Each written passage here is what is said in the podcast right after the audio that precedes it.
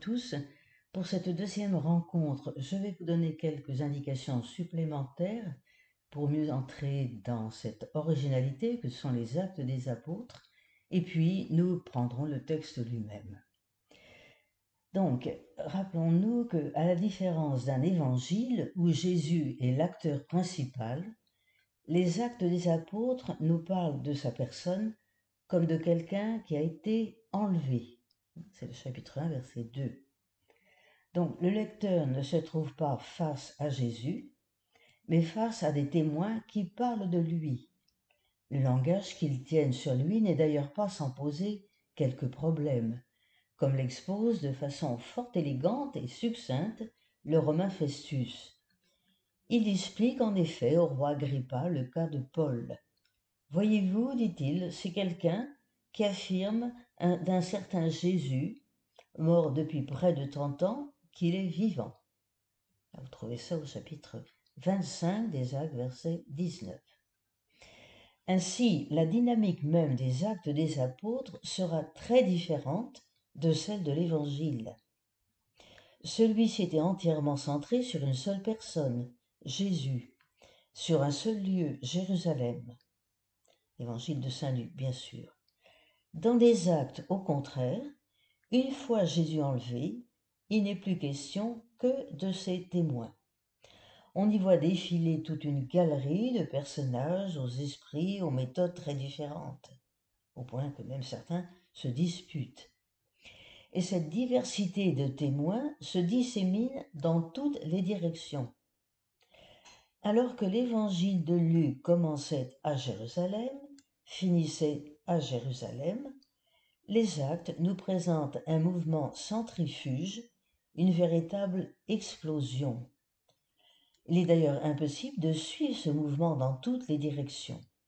Luc a choisi de ne retenir qu'un axe privilégié celui qui va de Jérusalem à Rome.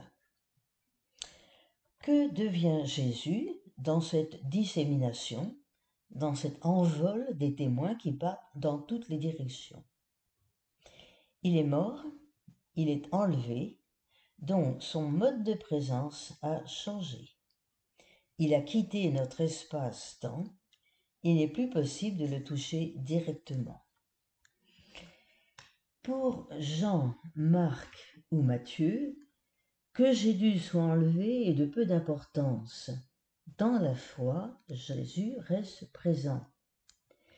Mais cette présence dans la foi, Luc va l'appeler par un autre nom, c'est une absence. C'est l'absence de quelqu'un qui n'est pas localisable dans notre espace-temps. Que peut-on dire sinon qu'il est absent? Bien sûr, il est encore vivant mais nous ne le rejoignons qu'à travers une absence. Il va falloir peu à peu découvrir comment le reconnaître vivant bien qu'absent. Il va falloir apprendre à découvrir petit à petit, à travers la multiplicité des événements, des paroles, des témoins, son nouveau mode de présence. Présence dans l'absence, présence multiforme, diverse, disséminée. Ainsi donc, les actes des apôtres nous parlent sur un mode qui est à milieu de ce que nous avons coutume d'appeler un évangile. Dans les actes, plus d'acteurs principaux, sauf l'Esprit Saint, mais une grande diversité de témoins. Plus de lieux privilégiés, mais un axe privilégié, Jérusalem, Rome. Voilà, nous passons maintenant à la lecture du texte et nous commençons donc le chapitre 1, versets 1 à 4, les quatre premiers versets qui forment le prologue des actes des apôtres. Donc le prologue en trois versets ouvre les actes comme celui du troisième évangile de Luc. Il est adressé à Théophile, quelle que soit sa personnalité par ailleurs inconnue, il représente par la signification même de son nom tout ami de Dieu, Théophile. Protos Logos, première parole, ce commencement de l'activité missionnaire est institué au baptême de Jean. Luc 3, 23. Trois expressions, commencement, faire et enseigner, enlèvement, résument bien la perspective de l'Évangile, le parcours terrestre de Jésus. Apparition verset 1 du je. Luc, là au verset 1, j'avais consacré, etc., jusqu'au jour où il avait choisi, etc. J'avais concentré. Luc fait acte de parole et d'écriture. Le lecteur est invité à se percevoir comme ami de Dieu. C'est une expression qu'on trouve déjà dans l'Ancien Testament. Reportons-nous au moins au livre de sagesse, chapitre 7, verset 14, et nous lisons Car la sagesse est pour les hommes un trésor inépuisable, ceux qui l'acquièrent s'attirent l'amitié de Dieu. Voilà, l'amitié de Dieu que nous retrouvons ici avec Saint Luc. Celui-ci devient récepteur, le lecteur, dès qu'il se met à lire, il se trouve impliqué à son tour. Et ceci est évidemment fort important pour la compréhension de notre écriture. Au verset 2, nous entendons les apôtres qu'ils s'étaient choisis. Eh bien, ces apôtres, ils héritent de l'Esprit de Jésus, un peu comme Élisée, rappelez-vous, deuxième livre des rois, chapitre 2, versets 9 à 13, avec, en plus, la capacité de discerner. Il y a donc bien une continuité entre la mission de Jésus et celle des apôtres. Jésus, conçu de l'Esprit Saint, Luc 1, 35, c'est le récit de l'Annonciation, recouvert de l'Esprit au baptême, Luc 3, 22. Eh bien de la même manière, les apôtres seront remplis d'Esprit Saint à la Pentecôte, c'est ce que nous verrons au chapitre 2 des Actes, et des Pentecôtes qui suivront, parce qu'il n'y a pas qu'une seule Pentecôte dans les Actes. Le verset 3 nous rappelle les 40 jours, qui eux-mêmes rappellent les 40 jours de Moïse au Sinaï, Exode 24, 18, Exode 34-28, et ceux d'Élie également, marchant vers l'Horeb. Les onze reçoivent le contenu de leur témoignage, proclamer le royaume de Dieu. L'engagement touche la réalité de la réaction de Jésus. Il est vivant. Il donne de nombreuses preuves, c'est-à-dire des signes de reconnaissance, des indices solides. Jésus s'est laissé voir, qui est préférable à apparaître. Donc, le but de Luc, dans ce prologue, c'est d'engager ses lecteurs à partager son témoignage et à en vivre. Voilà pour le prologue qui nous amène donc toujours au chapitre 1, au verset 4 à 26 que nous essaierons de lire dans cette rencontre. Donc, ce premier chapitre comprend quatre étapes. Je vais d'abord déjà les énumérer, puis on les reprendra plus en détail. Première étape, c'est le testament du ressuscité, versets 4 à 8. Il rapporte sur le mode des discours des dieux, d'adieu, pardon, qui qu'on trouve dans l'Ancien Testament, deux paroles de Jésus. On va les retrouver. Elles annoncent donc les deux événements qui seront l'occasion du double témoignage de Pierre à Jérusalem. Nous allons y revenir.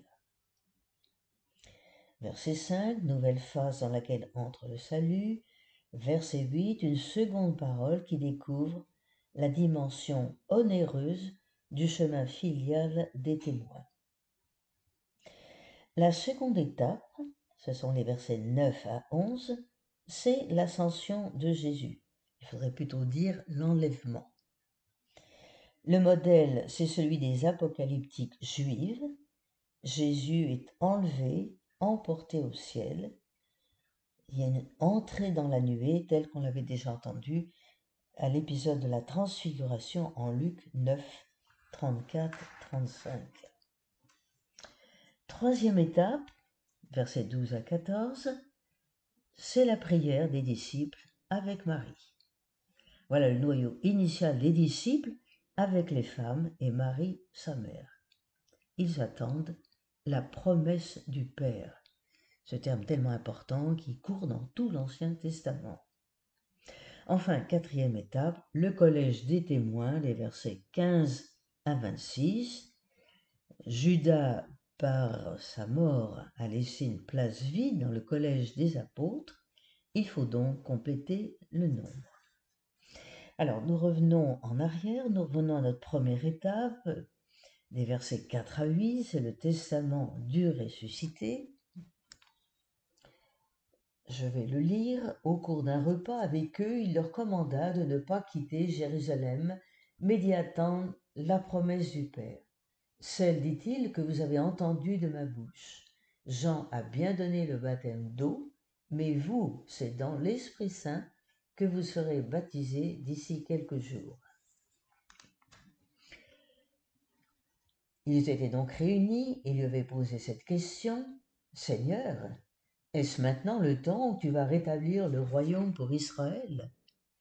Il leur dit, Vous n'avez pas à connaître les temps et les moments que le Père a fixés de sa propre autorité. Mais vous allez recevoir une puissance, celle du Saint-Esprit, qui viendra sur vous. Vous serez alors mes témoins à Jérusalem, dans toute la Judée et la Samarie, et jusqu'aux extrémités de la terre. Bien. Donc, comme nous disions, il faut le repasser, ce passage, dans le cadre de l'apocalyptique juive, ainsi que le discours de Moïse dans le Deutéronome, discours d'adieu de Moïse que l'on trouve dans le Deutéronome au chapitre 32. Alors nous entendons qu'il est question du ciel ouvert, des cieux fermés. Le ciel ouvert est toujours le sens et l'annonce de la bienveillance divine. On peut se rapporter au moins à Isaïe au chapitre 55 les versets 10 et 11. Voilà, je vous les redis. De même que la pluie et la neige descendent des cieux et n'y retournent pas sans avoir arrosé la terre, sans l'avoir fécondée, l'avoir fait germer, pour fournir la semence au semeur et le pain à manger, ainsi en est-il de la bouche qui sort, pardon, ainsi en est-il de la parole qui sort de ma bouche, elle ne revient pas vers moi sans effet, sans avoir accompli ce que j'ai voulu et réalisé l'objet de sa mission. Donc c'est la parole de Dieu qui, produit, si je peux dire, cette ouverture des cieux qui marque donc cette bienveillance divine. Par contre, lorsqu'il s'agit des cieux fermés, c'est le signe que l'Esprit Saint ne peut venir. Donc le ciel fermé, c'est un échec de l'histoire le peuple élu n'a plus d'alliance avec Dieu. Alors l'Apocalypse donne comme un surcroît de lumière. Vous pouvez vous reporter au Deutéronome chapitre 18, versets 15 à 18. Le héros est enlevé au ciel et l'Esprit Saint communique l'inspiration divine. Mais ici, Luc innove. Voilà la différence avec l'Ancien Testament, c'est que lui, Jésus, est enlevé au ciel parce qu'il appartient lui-même au monde divin, ce qui n'était pas le cas d'Élie ou d'Élisée. Deuxième remarque, il envoie son esprit non pas sur un homme, mais sur une communauté de croyants. D'une part, le testament de Jésus n'est pas un livre, mais le témoignage des siens. Verset 8. D'autre part, c'est l'enlèvement de Jésus qui doit débloquer la situation de peuple en rupture d'alliance. Reprenons les deux paroles de Jésus, versets 5 et verset 8. Verset 5. En Esprit Saint vous serez baptisés. Les versets 4 et 5 d'ailleurs font plus ou moins sont plus ou moins une évocation du repas de Jésus tel qu'il est transmis dans Emmaüs. Puis, deuxième euh, remarque, verset 8, vous serez, et voilà comment Chouraki traduit, immergé dans le souffle de sainteté. Vous serez immergé dans le souffle de sainteté, c'est la traduction que propose Chouraki. Alors ceci nous rappelle la promesse du Père telle qu'on la trouve dans Jérémie, chapitre 31, un esprit nouveau qui va renouveler le cœur des croyants, Ézéchiel au chapitre 36, versets 23-27, Joël chapitre 3. Alors attention, l'alliance nouvelle ne détruit pas l'ancienne. L'alliance nouvelle accomplit l'ancienne. Elle ne, ne, se substitue pas à l'ancienne. C'est un même testament repris sans cesse avec trois moments fondateurs Abraham, deuxièmement la sortie d'Égypte, troisièmement l'avenir. Cet espace, ce temps nouveau où se rencontrent le kairos de Dieu et le chronos humain. Donc, renouvellement d'un testament unique, voilà le testament nouveau. C'est une même volonté divine. Saint Paul le développera longuement dans l'épître aux Romains en particulier. Dieu en Jésus accomplit son unique alliance en lui donnant un corps de chair. Voilà l'alliance nouvelle et éternelle et l'alliance ne pourra plus être rompue, elle est éternelle. Ainsi se retrouve toute l'harmonie et de toute la création. Alors comme ce renouvellement prend sa source en Israël, il doit partir de son cœur, Jérusalem, qui est le lieu du salut. C'est ainsi que l'évangile de Luc, comme nous disions, part de Jérusalem. Le pardon des péchés est accordé par son nom, il s'agira de la première Pentecôte de Jérusalem. Et puis, deuxième remarque, au verset 8, vous serez mes témoins. Alors, il faudrait dire exactement, en suivant le grec, vous serez témoins de moi. Jésus répond à une question des apôtres au verset 6. Bon.